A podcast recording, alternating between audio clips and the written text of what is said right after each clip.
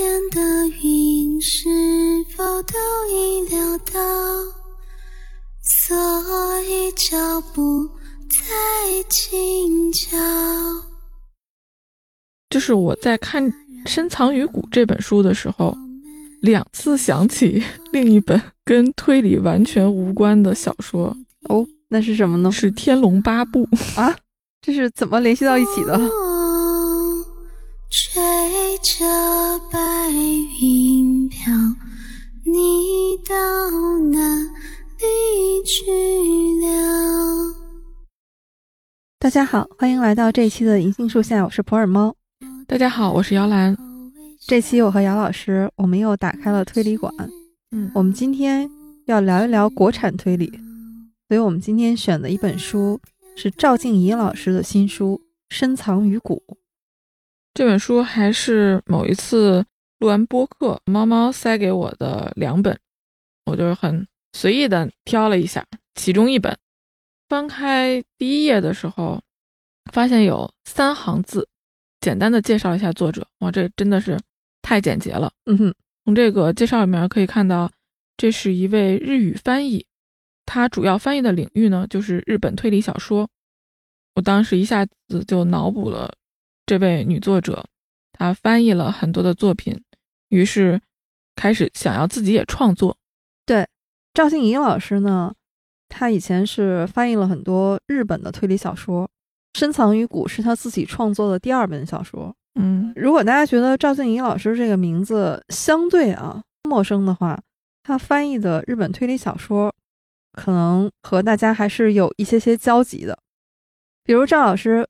翻译了一本日本九零后推理小说家叫清崎有武小说，叫《敲响推理之门二》。如果清崎有武这个名字你听起来还是有一些陌生，嗯，确实有一些陌生，但实际上他和我们中国读者，特别是中国电影观众之间啊，这个缘分还是不浅的。杨老师，你记得这两年特别火的一个 IP 就是《唐人街探案》系列啊？这也太火了。对，基本上每年过年的时候都会去看，它是主打春节档嘛。嗯，这个系列里面，我最喜欢的是第一部。第一部《唐人街探案》里面，整个推理元素、轨迹设计还是很丰富的哈。那在《唐人街探案》里面，开始这个悬疑的设计，王宝强演唐人，这王宝强他就被陷害了嘛。嗯，突然他发现他是最后一个进到。犯罪现场的人，就是最有嫌疑的那一个。种种线索表明，除了他，不可能有别人，他就是唯一的嫌疑人。嗯，刘昊然他扮演的秦风开始排查线索，抽丝剥茧，他就破解了整个事件里面的一个核心的谜团，就凶手怎么进来的是吗？真正的凶手，真正的凶手他是怎么进来的？他是怎么出去的？嗯，所以这可以说是一个核心轨迹。嗯。关于这个凶手是怎么出去的，这个轨迹设计就是借鉴了我们刚才说的清崎有武这位日本作者他的一本成名作《体育馆杀人事件》。嗯，在《唐人街探案》电影里面，这个凶手其实最后是利用别人出去的时候装在箱子里面把它运出去了。嗯，《体育馆杀人事件》里面用到的也是这个轨迹。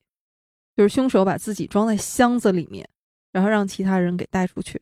嗯，表面上看起来是一个非常完美的不在场证明。清晰有误，写的体育馆杀人，凶手也是躲在一辆手推车里离开现场的。这种桥段在我们侦探推理界里并不新鲜。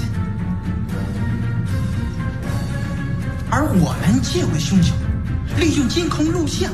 把我包装成了嫌疑犯，利用嫌疑犯把真凶带出了现场。我不得不说，干的实在是太漂亮。这个清崎有武，他也是凭借《体育馆杀人事件》这本书得了奖。清崎有武很年轻，就变成了现在日本推理文坛的一个主力。所以这是赵静怡最主要的翻译的作者吗？清崎有武。那赵静怡老师翻译的作品，那不止这一位。嗯，最新的一部译作，也是今年出版的，叫《红莲馆杀人事件》。哎，这个我好像听过。这个馆系列啊，嗯其实我们之前在介绍日推的时候哦就了解过，说这个就是新本格临时行人老师扛起新本格大旗的一个馆系列，著名的馆系列。他自己已经写了九部嘛，然后说这辈子他要写十部馆系列哈。但是，这个红莲馆杀人事件啊，这个不是临时行人老师的作品，这位作者呢是阿金川陈海，嗯，也是一位新小说家。这个可以作为一个规律哈，就只要你看到一个什么馆事件，嗯这个肯定是一部新本格哈或者本格的风格的作品。这本《红莲馆杀人事件》我也买了看了一下，那种新本格的气息扑面而来。它的主人公是两个学生，一个是侦探，一个是算是助手。嗯他们两个是要去山里面拜访一位知名的推理作家，在路上就遇到了森林大火，因为这位作家是隐居在山里嘛，他们就去推理作家的宅邸里面去避难。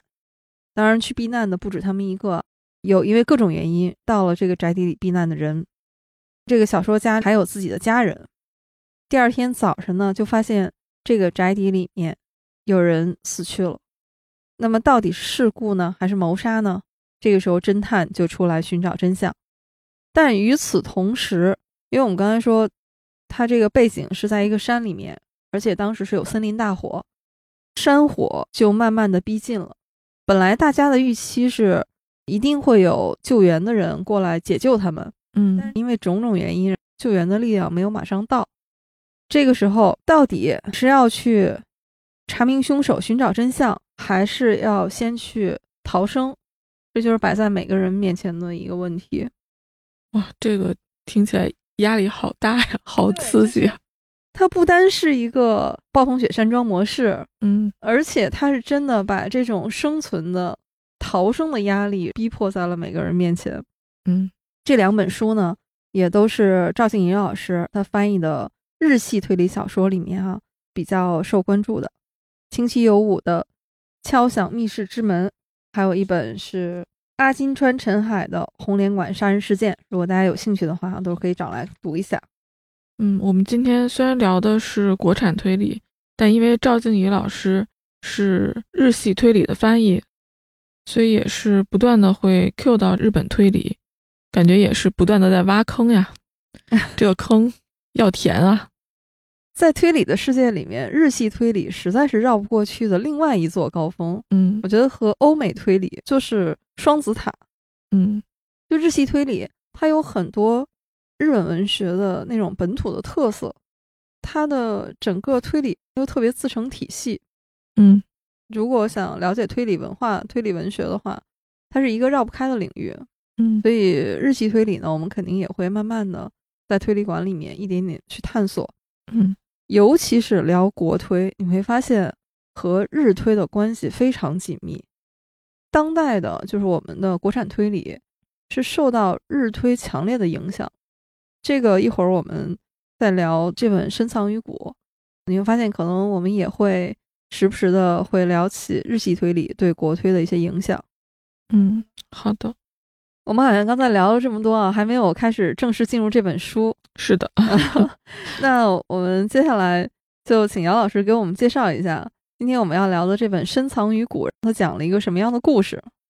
好，我先来简单的给大家介绍一下这个故事的开始呢，是有人向警方报案说发现了一具尸体，而且在这一具尸体的下面啊，还有两具年代更久远的尸体，是因为上面的这个被发现了之后，底下的也挖出来，底下的这两个死者呢，分别是死于十五年前和二十年前，而且这两个死者还是父女关系，这个女孩死的时候。还是个小婴儿，这个故事一开篇就点题了，就是深藏于骨，嗯，就发现了三具尸体，七十三副骨骼。这一出来还是挺吓人的。从警察的视角来看，这三具尸体虽然出现的时间不同，但是埋在同一个地方，这点就很奇怪。嗯，很快故事呢就进入了一个多线共同推进。对，其中一条线的主角叫秦思明。他总是收到一些不知道谁寄来的快递，快递的内容啊有二十年前报道女童被绑架的新闻，哎看到这里，可能就会和我们刚才说的发现的女婴的尸骨，大家就会产生一些联系。嗯但是什么联系呢？这肯定得随着故事的展开去挖掘。还有什么呢？呃，有墓碑的照片儿，这都是他收来的快递啊。后面还收到过他的妈妈抱着孩子的照片儿，哎，这孩子还不是他自己，他还不知道这是谁。哎，就是又恐怖又扑朔迷离。嗯，我们来理一理啊。现在是两条线儿，警察这边呢主要是两个人，一个比较有经验的叫周宇，跟他配合调查的呢、是一个很年轻的女警察，刚入行，叫方文。这个搭配，你有没有觉得有一点熟悉？这个是不是有点像《白夜追凶》？对，就是这个女徒弟跟着她的师傅，对，如果不看人物性格的话，就光看这种组合啊，我当时说，哎，这个《白夜追凶》看过。第二条线就是秦思明总是不断的收到奇怪快递的这个人，这是个年轻人啊。书里面写秦思明，他应该是个研究生，正在学校里面读书。秦思明不断的收到这些奇怪的快递，他自己是完全看不懂这些信息的。这书里写的他还比较淡定啊，还去找他的一个朋友叫肖磊来跟他一起研究这是怎么回事儿。嗯，我当时想，哇，这事儿搁我吓死了。对，因为书里面对秦思明这个人物收到快递还是有一些比较详细的描述的。嗯所以说，秦思明这个人其实心思还是挺缜密的，而且很注重保护自己的个人隐私。对，他平时是住在学校里面，只是有一些需要突击备考的时候，他就到他的租的这个房子里，所以他平时也没有把他租的这个房子的地址透露给别人。有人竟然获知了他的这个地址，还给他寄来这些恐怖的快递。对，很显然寄快递的这个人啊，是要把秦思明和这起案子给联系起来。但是秦思明到底是不是真的跟这个案子有什么联系呢？暂时还不知道。就在这个时候，又一条新的叙事线进来了。整个的这本书从开头到情节的推进，都是非常正统的本格推理的风格。嗯，赵老师他的行文也非常流畅，文笔很好，所以看的你是悬念迭起，吸引你一路的读下来。新进入的这条线的主人公叫宋迎秋，就是之前我们说的那个案子，不是有一对父女死了吗？嗯，宋迎秋呢，就是这个死者父亲的另一个女儿，不过她没有血缘关系。这条故事线就非常爆炸了，因为作者是通过宋迎秋的内心视角，直接告诉读者他杀人了。哇！我当时看到这儿惊呆了，我说这怎么回事？这不是还没开始推呢吗？嗯这个时候这本书才进行了六分之一，嗯啊，我还特地去数了一下页数。后面呢，又从宋迎秋的视角写出他杀的人是王志国，而这个王志国呢，就是第一个被发现的死者，嗯，就是我们说那个埋在同一个地方的死者，就是刚刚死去的那个人。所以虽然说我们现在知道了宋迎秋杀了人，但是距离整个事件的真相大白还是有很大的一段距离的。看到这个地方的时候，我就觉得画风一转，就是这个古田任三郎的感觉来了。哦，这是一个什么感觉呢？古田任三郎是一部非常有名的日剧啊，就是这古田任三郎他自己是一个警探，嗯他这部剧拍了好几季，但是每一集的风格都是一样的，就是上来先告诉你凶手是谁，嗯但是还是让你看的欲罢不能，你就想知道这个凶手他为什么要杀人，嗯，就这个故事是为什么发生的。因为当时我看到这儿也是在想，我说这宋迎秋为什么要杀人呢？而且还有两个死者，这又是谁杀的呢？对，所以并不是会说，哎，这怎么就剧透了呢？而是让你感觉这个悬念就更重了。宋迎秋是一个年轻的女孩子，嗯第一位死者就是这个王志国，看起来是和他毫无关系的一个人。嗯，那么他们之间是一个什么关系？宋迎秋的杀人动机又是什么呢？所以这个悬念也会一直勾着你往下读。推理小说从设计上有一类，它的疑问是凶手是谁，是这样的一个模式，大家是跟着侦探去找凶手。嗯还有一类就是为什么，哦，就凶手我可以先告诉你，但是你要探求的就是它为什么会发生。这两种其实都是吸引读者往下读下去的一个很重要的原因。那我觉得深藏于骨是这两种的一个结合。对，就是你又要探究宋迎秋的杀人动机是什么，又要探究还有两个死者是谁杀的。对，我的感觉是，这个书虽然不厚，但是信息点给的非常的密集，非常的快，就是作者不断的抛出新的线索，对读者来说就是一个接一个的诱饵。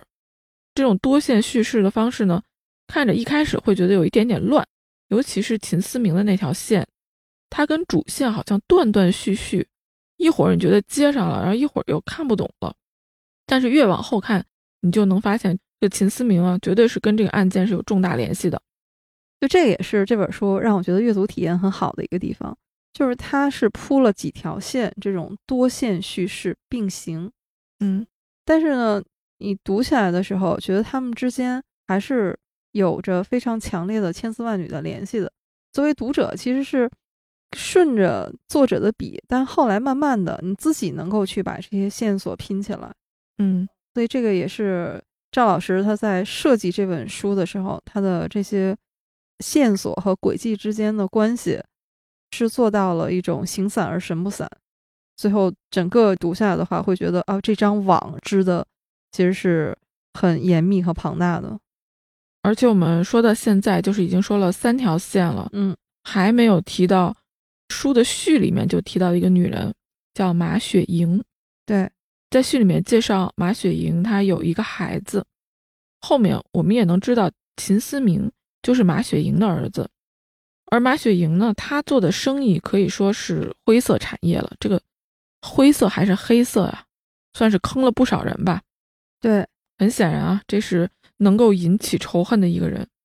对，当马雪莹这个人物和他的这条线进入到读者的视野里面，这个时候我们又能够感受到非常浓厚的社会派的味道。嗯，刚才姚老师提到，就是马雪莹她做的这个生意，可以说是灰色产业。其实，其实说的直白点，她做的很多东西就是诈骗。嗯。那在书里面，我们能够看到啊，就是他们那个公司都做了一些什么样的坑人的事儿呢？比如他们会涉嫌集资诈骗，特别是他们针对的都是老年人，他们骗老年人可以集资去投资做房地产，但实际上这个房子盖着盖着就烂尾了。还有涉嫌传销，这个小说里面其实是详细的提到了马雪莹这个公司它是怎么做诈骗的。他们向老年人宣传说，三年收益二十万，新型百岁水投资回馈百分之两百。哎，这一听就有问题呀。对，这个书里面啊，是借宋迎秋的眼睛，他去参加了马雪莹的这个公司，开了这么一场，可以说是招商会吧。嗯，就是介绍这么一种新型的保健饮品，外国专家研发的，可以延长寿命。投资回报率也非常之高，这种宣讲会是在五星级酒店办的，到场的大多数都是老人，嗯整个充满了那种鼓动的气氛，还有很多所谓的什么专家上台为这种保健饮品来站台，最后就是签约，有不少人就当场掏钱，还有说因为这个名额有限，还在当场就打闹起来的，但其实。我们都知道，这是很典型的一种，就是都是托嘛，制造气氛嘛。对，就是这种看起来很拙劣、很低级的骗局。但是如果是你当时在那样的一个氛围里面，可能就会被骗。马雪莹因此挣了很多的钱，所以她这个人物呢，给我的感觉就是一个外表非常非常光鲜，但内里全是。就腐败的感觉的这么一个人，就看到他，我会觉得很不舒服。随着这本书读下去，就知道，哦，其实他也是可怜之人吧。嗯，他这么做呢，也是一步一步，可以说是被逼的。就是人生走歪了，就彻底歪下去了。他的这种心酸和无奈呢，也是和他的原生家庭分不开的。马雪莹本来是一个品学兼优的好学生，嗯，在高中的时候如果他能够一直求学，可能他的人生就是另外一个样子。嗯但是在他上中学的时候，有一天他放学回家，就被父母给叫住了，就说你就不要去上学了，就因为你哥哥在外地打工，准备娶媳妇儿，得花不少钱。他自己这个时候想到的就是，那我可以去借学费，不用家里掏钱。就这个时候，他还是想说，我去和老师去借钱，这样的话他能考上大学。但是家里人对他的决定是说，哥哥结婚要彩礼，所以呢，得把你嫁出去。嗯等于是家里人给他介绍了一门亲事，就把他嫁给了一个开车跑货的，比她大很多的人。她嫁出去可以收彩礼，这个可以去让哥哥娶媳妇儿。嗯，就被牺牲掉的。对，这个是马雪莹的人生悲剧。这个时候，我们就发现她这本书的内核其实是一本社会派的推理作品，在这里面它是有很多批判的味道。嗯比如刚才我们说，他批判了商业诈骗，嗯特别是针对老年人的这种诈骗。再到这些具体的人物的时候，你会发现，他对重男轻女，对这种对女性的歧视和迫害，是有非常深刻和沉痛的批判的。对我能够感觉出来，就是他在背后重点想写的是关于重男轻女的这个问题。对，这些都是前面铺陈的这些线索哈。嗯当然，这些线索最后，它会汇集到一条河流里面，嗯会揭秘整个故事到底最开始出现的这三个死者，他们之间都是什么样的关系？为什么会先后长达二十多年这样的一个时间跨度，他们会分别的遇害？嗯，那这个大底我们就肯定是不透了哈。这是我们的传统。对，但是这本书的情节推进是很紧凑的，因为嗯刚才姚老师也说了，这本书整个儿它也不厚，对，但是里面就是我们刚才说已经有这么多的线索出来了，而且这本书它画面感也很强。哎，我有这种感觉。对我看的时候，一边看我就觉得这好像在看电视剧啊，所以我嗯一边看我就在想说，哎，这本书应该拍成悬疑剧。嗯，不知道迷雾剧场有没有看到？对，嗯、这个关注一下啊，改编很好的。对我们已经忍不住要为赵老师招商了。就是我觉得他完全可以拍成像《隐秘的角落》啊、嗯摩天大楼啊这种类似的风格。嗯，但是关于这个谋杀的轨迹设计啊，我在刚看完书的时候也跟你在微信里面聊过。嗯我觉得整体的故事还是很好的，但是有一条线索，我觉得它是主要线索，有点太隐蔽了。啊，我知道你要说，对，嗯就对这种想破案的读者可能有点不公平，但其实不太影响我的阅读体验啊。我对破案这件事儿没有这么执着。赵老师在这本书里面，他用了续轨，就是叙事轨迹，嗯有两条线，在整本书里面，它都是隐藏模式，或者说对读者是有误导的。啊，两条吗？为什么我只看到了一条？哎，你也可以说这两条线，因为它们之间是互相交织的。哦，我懂了，我懂了。在这本书里面，其实他用到的续轨哈，它有身份上的续轨，就人物上面的叙事轨迹，还有一个是时间线的续轨。嗯但是因为它这两个指向的是同一个人和呃同一组线索，嗯所以最后在揭秘的时候，你觉得好像是一条线索啊，但其实手法它是用了两条。所以关于叙事轨迹这个，你是一个什么看法？哎，我对续轨很复杂，它最后那个反转的那个劲儿，嗯，很大。让你觉得很大。对对对对，就哎呀，就突然会被刺激到，或者说很震惊。嗯往往它都是在结尾嘛，嗯突如其来那一下，让你觉得还是挺震撼的，就有一种看恐怖片儿的感觉。哦，对，会有一点，就怎么可以这样？对，但是呢，等那个劲儿过了以后，你又会觉得啊，怎么可以这样？哪里怪怪的？对我好像被骗了。对，有一种被误导啊、被欺骗的感觉。嗯一说到续鬼啊，就是这个鼻祖，我们又不能不说到阿婆了，就是这位天才的阿婆，嗯最早或者说把续鬼用到极致，引起推理界的关注，就是阿婆创造的，就是那个罗杰一案，当时我也是想到了罗杰一案。让人耳目一新，就是以前没有人这么玩儿，嗯或者说在阿婆的罗杰一案之前，可以说没有人把叙事轨迹这种技法做得如此炉火纯青。嗯但是罗杰一案在当时推出来的时候，就引起了很多争议。嗯，就是刚才杨老师说的，觉得对读者不公平嘛。对，罗杰一案本身，我对他的感情也有点复杂。嗯，故事挺好的，但确实这个叙述让我不是那么的喜欢这一本。对，当然不影响它是一本推理史上的杰作啊。嗯而且这个叙事轨迹，阿婆自己就用了不止一次。嗯，比如咱们之前聊过的马普尔小姐系列《谋杀启示》，嗯，其实里面也有一条线，你记得吗？就是艾玛和皮普。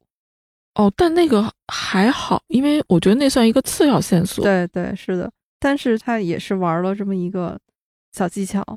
哦，对，因为它是次要线索嘛，所以我可能就看完以后有点忘记了。但是你现在说起来的时候，我当时看到这一条，这叫什么身份续轨，我有点感觉就是没必要。我是不是不应该这样说？但是这种手法哈，你会发现，就是在我们今天聊的这本书里面也用到了。嗯当然，这个我们不能再剧透了哈。对，续鬼这种手法到了日本就更是玩出了花样，包括叙事轨迹这种说法也是在日本发扬光大的。比如我们刚才提到新本格的创始人林世行人老师，他的处女作哈也是成名作，就那个石角馆事件里面，也是用到了续轨，而且也是用到了这种身份续轨哈。嗯。还有这本书里面一个续轨的手法，就是时间线续轨，它实际上是在不同时间和不同地点发生的事情，但是我们读者读起来的时候，你会觉得这些事情整个的发展是有连续性的，你觉得它是顺着来的，是同一个时间、同一个地点，是的，我就是这么以为的。对，所以这种续鬼手法在《深藏于骨》这本书里面也是有用到的。哎，但是我个人的感觉啊，就是这个时间续鬼会稍微好一点，就是对我自己个人的那种影响，我会觉得它欺骗性没有那么强。它更隐蔽一些。嗯就算最后揭秘了，倒回去，你说重新把这些时间线捋一遍，嗯可嗯能也是对普通读者来说，其实也是比较难的一件事儿。嗯所以看完这本书以后，咱们俩聊的时候，嗯然后我不是跟你说吗？打倒续鬼，当然开个玩笑，嗯续鬼也是推理小说里面经常会被用到的一种手法。嗯刚才我们说到赵老师翻译的作品啊，嗯我当时看到他最后用的这个续鬼的时候，我脑子里面就有一闪念闪过。我说赵老师既然翻译了这么多日系推理小说，他的这种续轨手法，他不会是受日推的影响吧？所以是不是呢？哎，我就去赵老师的翻译作品里面查了一下，然后我看到了哲原一这个名字，啊就是一位日本推理小说家，叫哲原一。赵老师翻译了哲原一的一本叫《导错的物体》啊，我当时就有一种啊，原来如此啊！折原一老师他最擅长用的就是续轨，他是被誉为续轨之王。赵老师翻译的是他其中一本书哈，叫《导错的物体》。哲元一老师他出了一系列导错系列，什么导错的什么什么，嗯而且他的作品结尾，他经常是有多重反转的，就是你如果不看到最后一页啊，你真是不知道它里面埋伏了多少误导你的线索。哎，这不光是我们给听友挖坑啊，这就是你在给我挖坑呀！我本来刚才还在想，我说这个对读者不公平，但你这么一说，我就想，嗯，那我一定要看看他是怎么干的。好吧，嗯刚才我们是展开聊一聊续鬼它这种手法啊。嗯如果大家对这个感兴趣的话，续鬼的手法不仅仅是呃什么身份续鬼啊、时间线续轨，它还有一些其他的，因为它就是误导你嘛，嗯。它就是用一些信息来误导读者的注意力，包括身份续轨里面，它就又能分出很多种的种类出来。比如说，经常能想到的一种身份续轨，就是啊，我给你整个故事里面让你觉得这件事情说的是 A，但最后嗯揭露，然后发现其实是 B，或者是 A 和 B 其实是一个人，这都是比较常用的续轨手法哈。嗯但实际上还有，严格说来，比如说这个双胞胎的设计，你说算不算身份续轨？嗯，是吧？就是它其实也很容易让你有这样的错觉，因为长得像，所以被误解。对，或者是一个人他不可能同时出现在两个地方嘛，但是嗯做到了，是怎么做到的呢？嗯最后发现哦，其实是双胞胎。哎，双胞胎这个我就觉得，嗯，好吧，对可以。啊，但是这也是我个人的一些理解啊。虽然我对续鬼的感情又爱又恨啊，嗯但是其实这也是这本书让我觉得非常惊喜的地方。可以说这么薄的一本书，嗯但是它开始的情节推进基本上是很纯正的本格推理。嗯不管是警官去追查凶手，还是秦思明收到恐吓怪地，开展的一系列推理和追踪，都是很典型的本格推理的模式啊。嗯之后，我们又看到了很多社会派的元素，就随着这种线索的展开，对诈骗、坑害老年人、传销这些危害的揭露，嗯最后又落在了对重男轻女、对迫害女性的这种批判上面。可以说，这是很社会派的一本小说。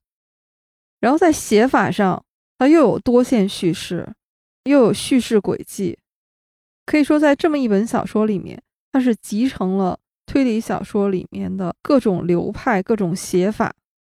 所以，这个是让我觉得赵静怡老师在《深藏于骨》这本小说里面给我很多惊喜的地方。嗯，我就觉得整个看的过程非常的流畅，很舒服。对，文笔也好。另外还有一个有意思的事情来跟你交流一下，嗯就是我在看《深藏于骨》这本书的时候，两次想起 另一本跟推理完全无关的小说，哦，那是什么呢？是《天龙八部》。啊，这是怎么联系到一起的？对我也自己也觉得蛮有意思的。嗯，来说说看。第一次是宋迎秋，他在回忆小时候。宋迎秋就是我们说的那个第二个死者的继女啊，就她的家庭条件很不好。嗯她小时候在同学里呢显得非常的孤独。有一次，因为家里给不了她十块钱，她就不能去春游。结果很巧，她在地上就刚好捡到了十块钱，嗯于是她就把这个钱拿给老师，就参加了春游。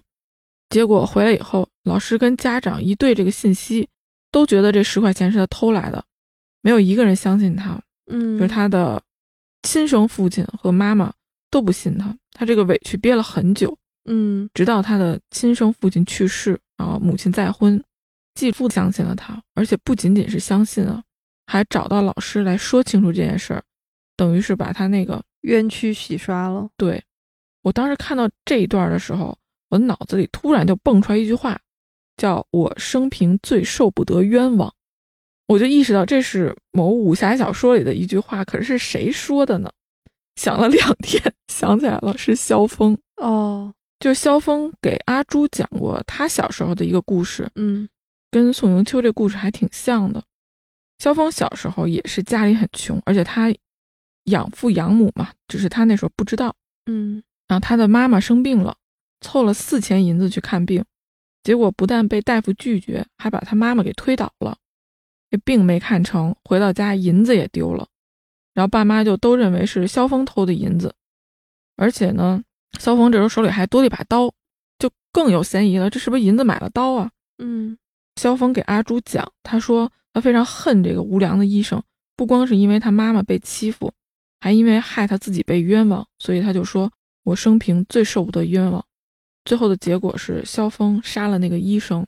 嗯，宋迎秋呢，也是他记住了继父的恩情，后面引发了很多的故事，包括他杀人啊什么的。嗯，你说的这段我印象也特别深。嗯，就是这本书让我觉得，除了它是一本推理小说啊，有悬念能吸引你读下去，我经常感叹赵老师的文笔确实是好。嗯，就是经常你看起来有一些特别像是闲笔，好像是一笔带过去的，但一下就会戳到你心里去。就是他写宋迎秋这个姑娘也很可怜啊，她从小家庭是缺乏温暖的，她的生父也是重男轻女，然后打过她。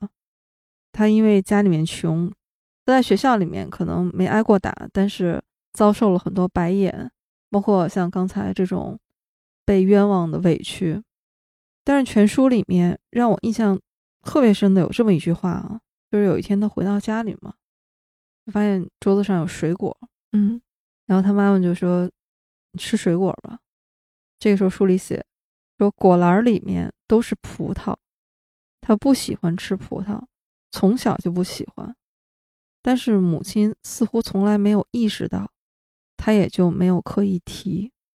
哦，那一下就让我的心一下揪起来，很心疼，很心疼。宋迎秋是一个从小就很难得到爱的这么一个人。所以继父对他的这种关爱，让他就非常的刻骨铭心。嗯，我再来给你讲，我第二次又怎么想到《天龙八部》的？真的，这两本书怎么能让我联想到一块儿？还有哪一处让你想到？后来就是警察调查到马雪莹，查到她和二十年前的儿童绑架案有关，也就是我们提到在序里挺晚才登场的那个马雪莹。她跟警察说：“我要保护自己的孩子。”于是警察问他：“那别人的孩子呢？”他说：“别人的孩子那不是别人的事儿吗？跟我有什么关系？”哇！我当时脑子里一下就蹦到叶二娘那儿去了。哦，这是《天龙八部》里面的一个次要人物啊，四大恶人里排行第二。叶二娘呢是自己的孩子，也就是虚竹小的时候丢了，哎，也是被人绑架走。结果他在后面的二十多年里，不断的偷别人的孩子，还杀掉了很多孩子。在《天龙八部》的最后一本，一个名场面——少室山之战，嗯，叶二娘和虚竹终于母子相认。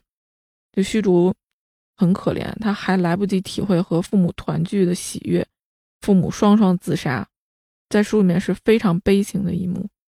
对，但是不能抵消这个叶二娘的恶。我看到那段的时候。也是觉得，可能就那句吧，“可怜之人必有可恨之处。”嗯，就是马雪莹自己是一个悲剧人物啊，她自己是一个受害者，但她同时也是一个施害者。嗯，她为了自己的孩子，她其实是造成了别人的孩子的死亡。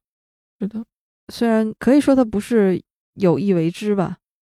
他这个人物，就是你既可以理解他作为母亲想极力的保护自己孩子那一份心情，嗯，但是他所做的选择，其实把这一份伤害转嫁给了别人，造成了另外一个孩子、另外一个家庭永远的伤痛。包括他从事的那些，我们可以说是非法的商业行径吧。对我说灰色产业说错了，就是黑色产业。啊，其实那些肯定是违法的嘛。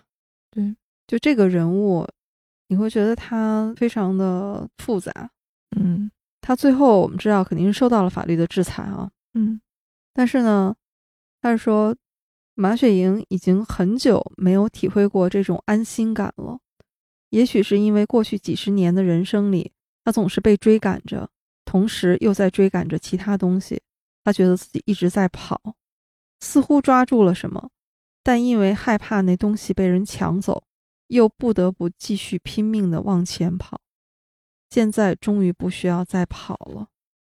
这本书里面，从二十年前整个的三起命案，给人感觉非常的沉重。于是有一个本来不是主要人物的，就是那个警察方文，啊，那个小警察，就给我留下了很深的印象。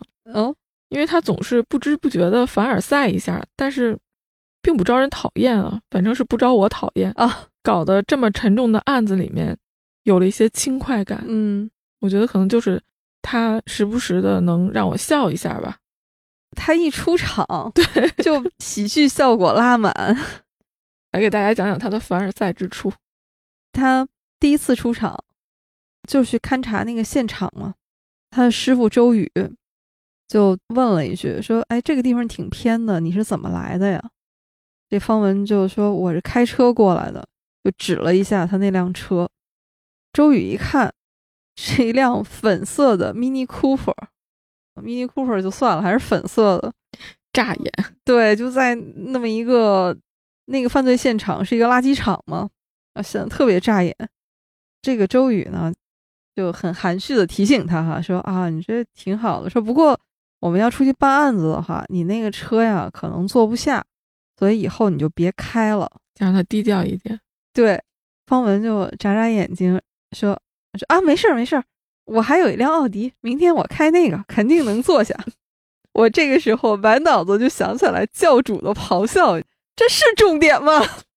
就是不过我往后看啊，方文他不是一个只会凡尔赛，因为家庭比较好，总是透露出优越感，这只是他的一面啊。他还是一个很细心而且很有天赋的警察，他还是很善解人意的。对，他和周宇经常办案子的时候就比较晚了嘛。周宇就觉得自己应该请方文吃饭嘛。周宇呢想的还挺周到，说这个方文女孩子肯定是喜欢吃清淡的哈，不喜欢吃那个太油的。他说：“那我请你吃日料吧。”方文挺高兴，结果一看那个菜单儿，说：“你这不是紫菜包饭吗？带徒弟难呀。”其实方文也并不是挑剔啊。后来两个人再去。吃饭啊什么的，然后方文其实还是主动的会去选一些比较便宜的。嗯，在这个故事里面，方文是通过很多细节、蛛丝马迹，展现了自己的推理能力。对，比如在第一次宋迎秋的谎言被看穿，就是方文发现的。嗯，师徒二人去向宋迎秋了解情况嘛。宋迎秋其实整个表现的都是比较平静的。就只是说了一些当时他的母亲和继父失踪的那天啊发生的一些事情，而且那都是几年前的事儿了。他其实说的一直都很平淡。方文就发现说，这个宋迎秋撒谎，嗯，说为什么呢？说宋迎秋意识到他母亲可能早就知道他的继父不会再回来了，就在他失踪以后，嗯，说是他后来。才意识到的，是因为上大学的时候读侦探小说，然后有了这个意识。方文就发现了一个细节，说我们去他家的时候，桌上有几本书。他母亲说这个是宋迎秋上中学的时候买过的。方文说那套书我看过，是很早以前出的一套侦探小说，早就已经绝版了，所以他应该是在中学的时候就很喜欢看侦探小说。那师傅说，这个也有可能是他当时随便看了看，也没往心里去啊。嗯，方文这个时候就展现了他对侦探小说的了解啊，说我觉得不太可能，因为他桌上那几本书虽然说都是知名侦探小说家的作品，但是呢，不是那种人尽皆知的名作，算是冷门佳作。说如果不是对推理小说有一些了解的人，是不会随便买回来的。嗯，从这点上你就可以看出来，他应该是很早就开始看侦探小说，而且颇有研究。所以宋迎秋就是在什么时候看过侦探小说这个微不足道的小事上撒了一个谎，而恰恰就是这一点被方文敏锐的发现了。嗯，杨老师，刚才你说看这本书想起《天龙八部》啊，嗯其实我也看这本书的时候想起了武侠小说。我们这是怎么了？对。就是刚才我说的这个小细节，嗯，你想起什么？我想起来的是《鹿鼎记》啊，就是关于撒谎这件事儿哈。韦小宝，你想他是从头到尾就整本书里哈，他是谎话连篇。嗯，靠说谎活着的这么一个人。对，这个被骗的人呢，都觉得他说的有道理，就是他的谎言是很难被揭穿的。嗯，是为什么呢？书里面写到，韦小宝他精通说谎的一个诀窍，他就是说，你不能句句都是假的，得是九句真话里夹一句假话。嗯，你这样骗人就容易得多。所以我看到这儿的时候，我就想起了韦小宝。为什么呢？就是你看韦小宝，他的细节都是真的，嗯，就在这满篇细节里面给你塞进去一条比较关键的点是假的。嗯，在一片森林里面，可能就找不出那一棵，唯独那一棵是假的树了。嗯，像宋迎秋呢，其实他构建的，他整个都是一个谎言。嗯，其实漏洞是到处都是的，特别是像这样的一些细节上面，如果用韦小宝的这个公式的话，哈，嗯，他可以说是九句假话里面可能有一句真的，所以其实是容易被看出的。就是当你抓住了那一句假的，并且从这一句假的往下推的时候，你就能瞪出一串儿。对，当然也不排除我们是上帝视角哈，我们嗯在看这个小说的时候，其实是把自己放在一个全知的一个视角上，你会觉得他的谎言是比较容易揭穿的。但是在宋迎秋，她一个二十多岁的女孩子，她在设计自己的这一个计划的时候，她自以为自己是非常周密的。当然，她也嗯确实是骗倒了一些人啊，而且是也成功的实施了自己杀人的计划。嗯在最后，周宇揭穿他整个的计划的时候，周宇的评价就是：你布置那个现场漏洞百出，破绽太多了。嗯刚才我们说了很多这本书的优点，我觉得这本书是今年国推作品里面，呃，我自己觉得非常值得一读的书啊。当然，它也有一些些美中不足。那个续鬼吗？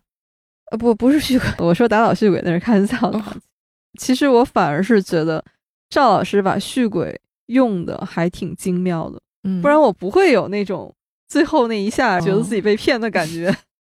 我是觉得有一丝丝美中不足是什么呢？就是因为他在一本书里面，他用了多种手法，在有一些地方我就觉得没有写透，就读着不太过瘾。嗯主要还是在社会派这一块儿。这本书最后的内核其实是社会派的批判现实嘛，嗯我就觉得他批判的点有点多，有点散，就不够聚焦。嗯比如他这里面批判了对老年人的诈骗，批判了传销，批判了重男轻女，但是我就觉得就是还是扎的不够透。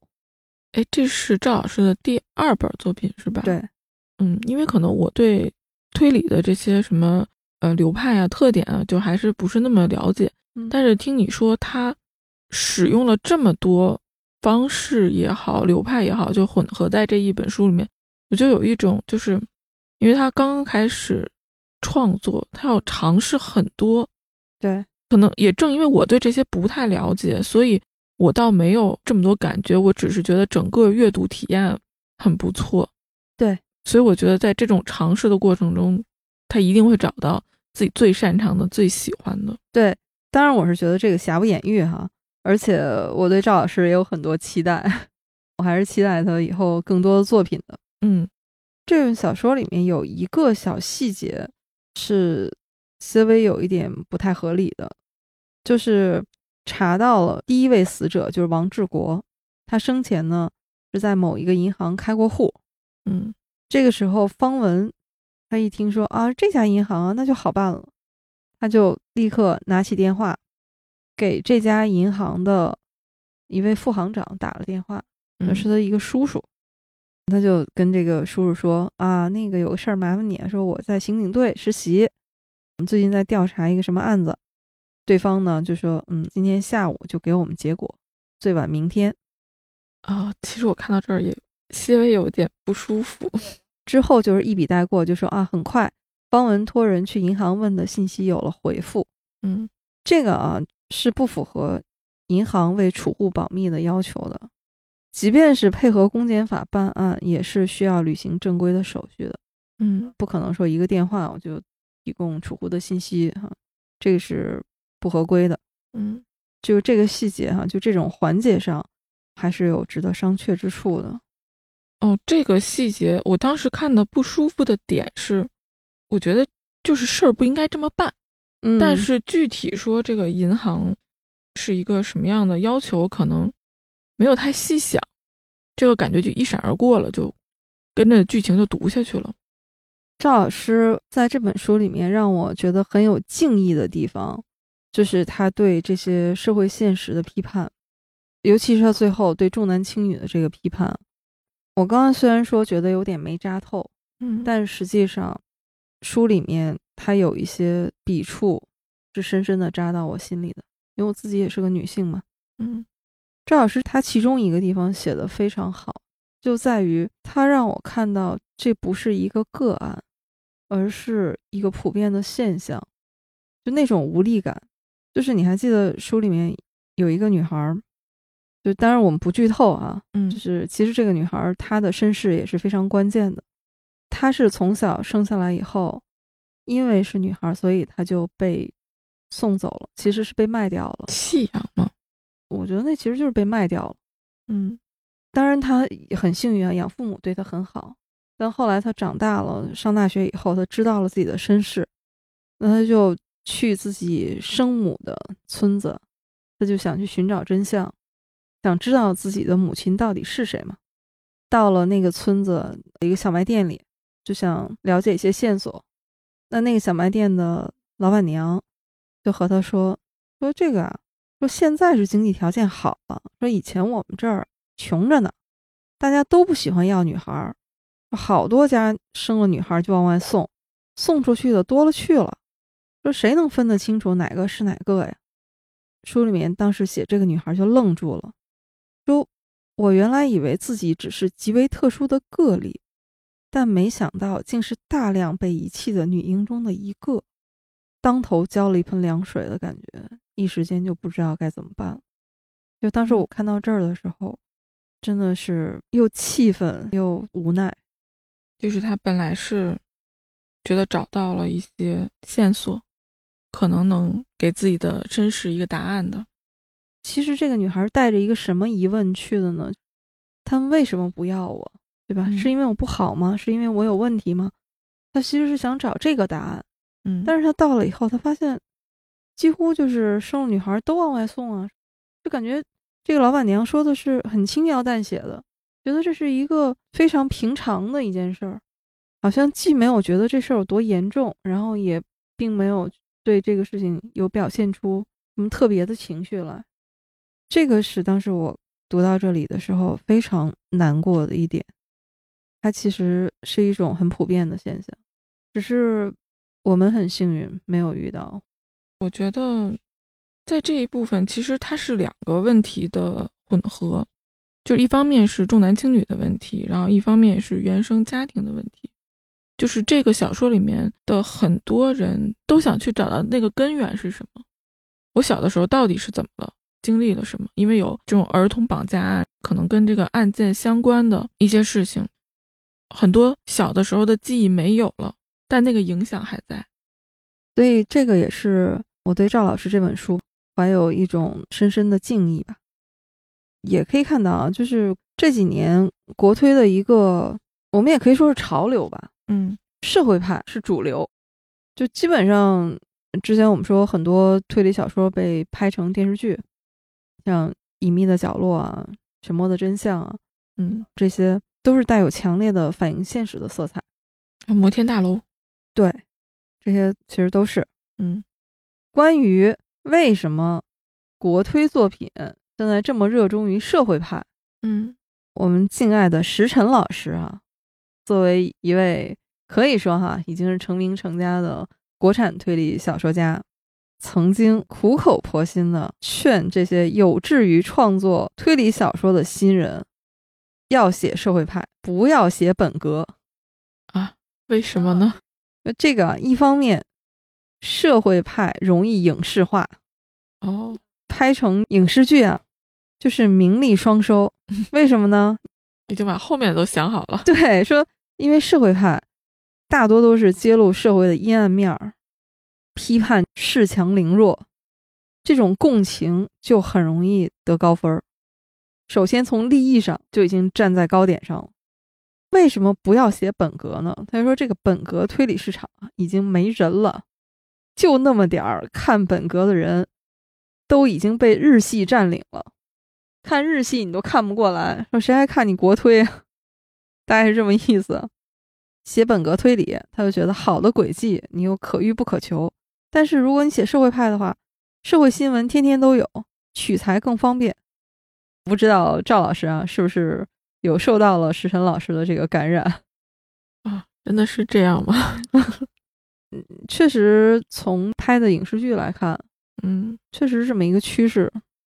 所以，就连一直战斗在本格战线上的石晨老师，今年出了一本新书，也是社会派。啊，是哪一本？石晨老师他今年出了一本《宵禁》，他说这个是他。第一次真正意义上尝试创作社会派推理小说，嗯，他这本写的是一个养老院里的故事，嗯，就是一群老人，他们希望做一些惩恶扬善的事情，由此引发的一系列故事。在养老院里，一群老人，这个环境让我真的是觉得有点很难想啊。对，跟我们一般想到的养老院，这也太不一样了。石晨老师他今年啊这本新书也带给人很多期待。其实关于这个社会派和本格他们之间的关系，我自己一直是觉得它不应该是对立的。嗯，社会派其实它更像是一本小说的主题，或者是推理到最后，它是一个造成这样的一些案件的深层次的原因。嗯。为什么有推理小说这么一个单独的类型文学呢？那必然是和那些单纯揭露社会阴暗面的这个社会小说是不一样的嘛。所以本格，我觉得它更应该是一种技法。这让我脑子中有一个画面，就是技法占百分之多少，然后 其他其他是什么？就内涵占多少？内核占多少？叙事占多少？就是我们画出一个百分比哦，也可以，就有点像那个 说不同星座的时候，上帝造人拿着这些试管往里面倒，看你倒多少。嗯，哎，我们好像有点扯远了。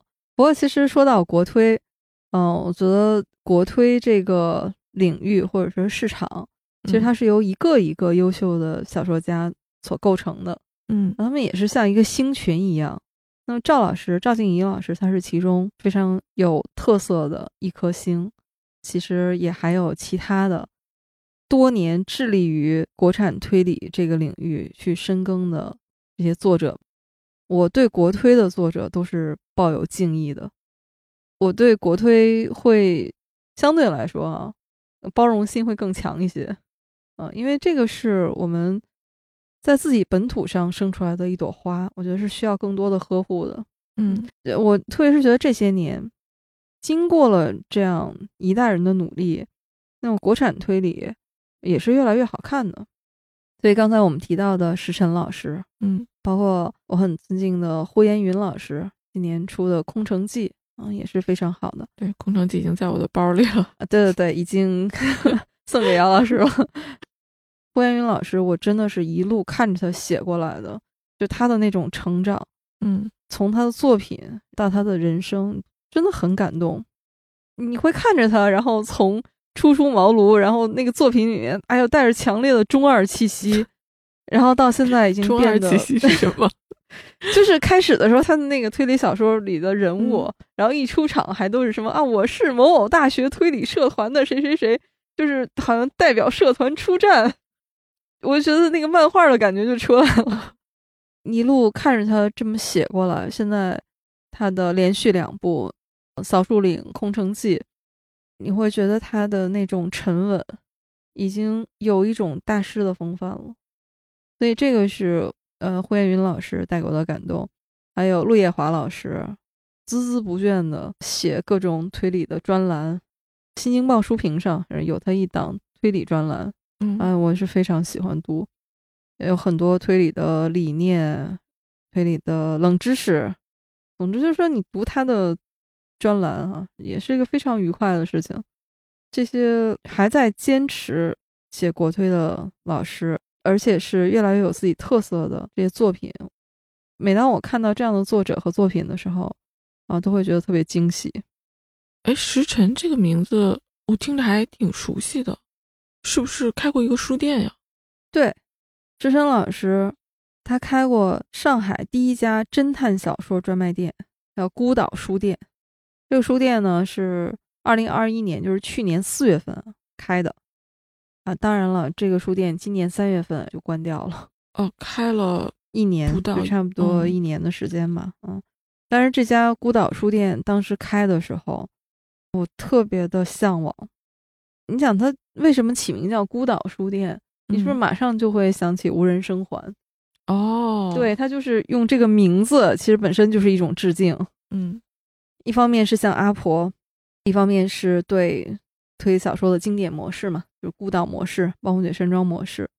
嗯，所以从这个名字，你一看这个名字就知道是一个推理迷必须要去的地方。不是因为这个名字所以才开的这么短吧？这 句要剪掉吗？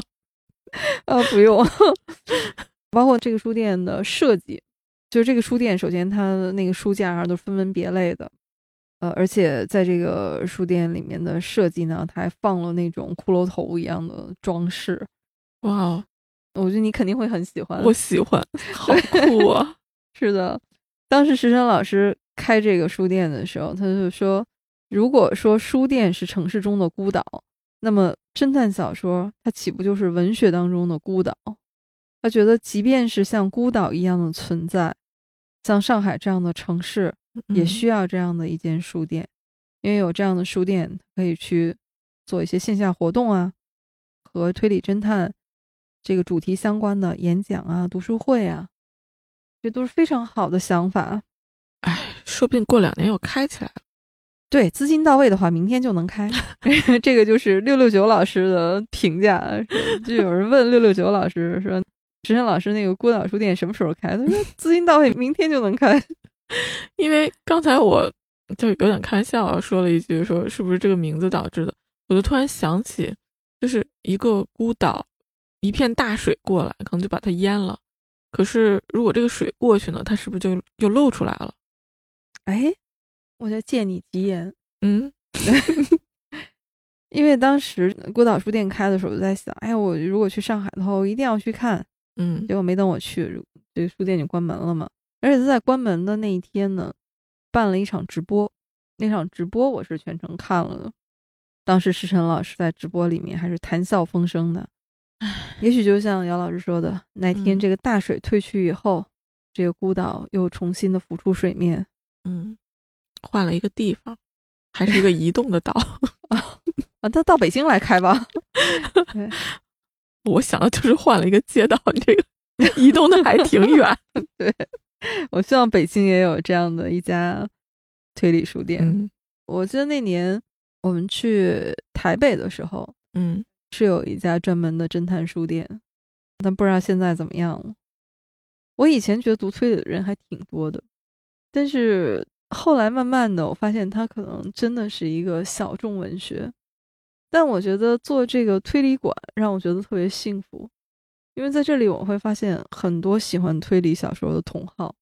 嗯所以我觉得，不管是石山老师做这样的推理小说的书店，这间曾经存在过的孤岛书店，嗯还是像我们之前说过，新出版社的午夜文库这种专门做推理小说的系列，还是像我们银杏树下这样一个播客节目啊，做一个推理馆系列，我觉得只要是能为推理这么一个小小的在文学浩瀚的海洋里面的一个支流，能做一点点事情，能尽一点点力，我都觉得它是一件让我觉得特别开心的事儿。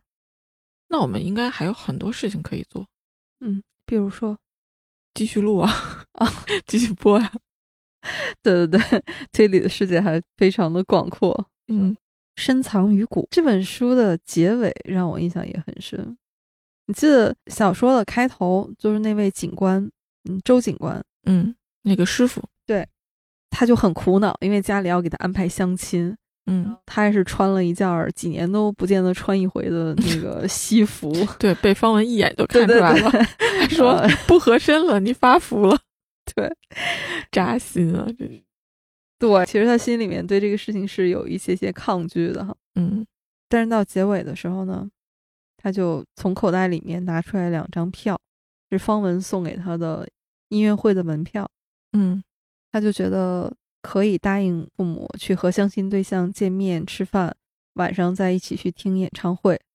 他说，尽管他对这件事情毫无兴致，但是他知道，这种看起来充满无奈的平凡生活，可能已经是无数人羡慕不已，终其一生都无法得到的幸福了。这也是我喜欢这两个人的关系的特点。哎，这也跟《白夜追凶》很像，嗯，就是互相关心，但不是男女爱情，就很舒服。他们是代表了一种人和人之间很美好的那种相处，对，又很松弛，又是彼此能够互相扶持。对。顺便想说一句，相亲也不需要非得穿西装，对可以舒服一对点。对对，但就是像书里面写的，可能我们普通人过的就是这样的平凡生活吧。嗯，但这个可能对很多人来说就已经是非常奢侈的幸福了。看到这个结尾的时候，就想到了故事的开头，就是那个三个死者，尤其是第一个死者，就是很小很小的那个女婴。嗯，二十年前呢？对，嗯，我们也是能够从这个书里面看到，还是有很多女孩子，她们是生来就是被疼爱和被保护的，嗯也是能够让我们看到很温暖的一面吧。所以这个也是赵老师这本书让我觉得有回味的地方。它不是那种好像凶手揭晓了，有答案了，这本书就从你心里面过去了。嗯，还是给你留下了很多思考和回味的。是的，所以我觉得今年国推读到赵静怡老师的这本书《深藏于骨》，我觉得作为一个读者，我还是觉得很幸运的。也非常感谢你把那两本书塞给我，另一本我还没有看啊。哎，另外一本书是一本日推，对，我也非常感谢姚老师，我们能一起在推理馆里面这样一次一次的畅聊，嗯。特别是今天我们见面，距离上一次见面因为又有二十多天了嘛，对，我觉得每次我们在一起录播客，我觉得这件事情本身就是让我很开心。今天你来之前，然后我就觉得有一种小王子里面，就小王子那个狐狸，然后说你是啊，狐狸吗？还是我是？哦，我觉得我是那只狐狸，已经被你驯化了。然后说啊，你五点来，然后我从三点钟，然后就开始欢欣雀跃。我们不能在这里再撒糖，咱们两个怎么还能撒起糖来呢？可以了，可以了。嗯，嗯，好的，那我们今天这期银杏树下推理馆就到这里。如果您喜欢我们的节目的话，也欢迎您在评论区留言，告诉我们你读国产推理小说的一些感受。如果你喜欢我们的节目呢，也欢迎您转发和推荐给你的朋友。好，谢谢大家，拜拜。感谢大家，拜拜。但愿你的眼睛只看得到笑容，但愿你流下每一滴泪。我觉得好顺畅啊，嗯，鼓掌。啊 好棒，好棒。哪天把我们的这个 鼓掌也录进去。你的话语。上人间。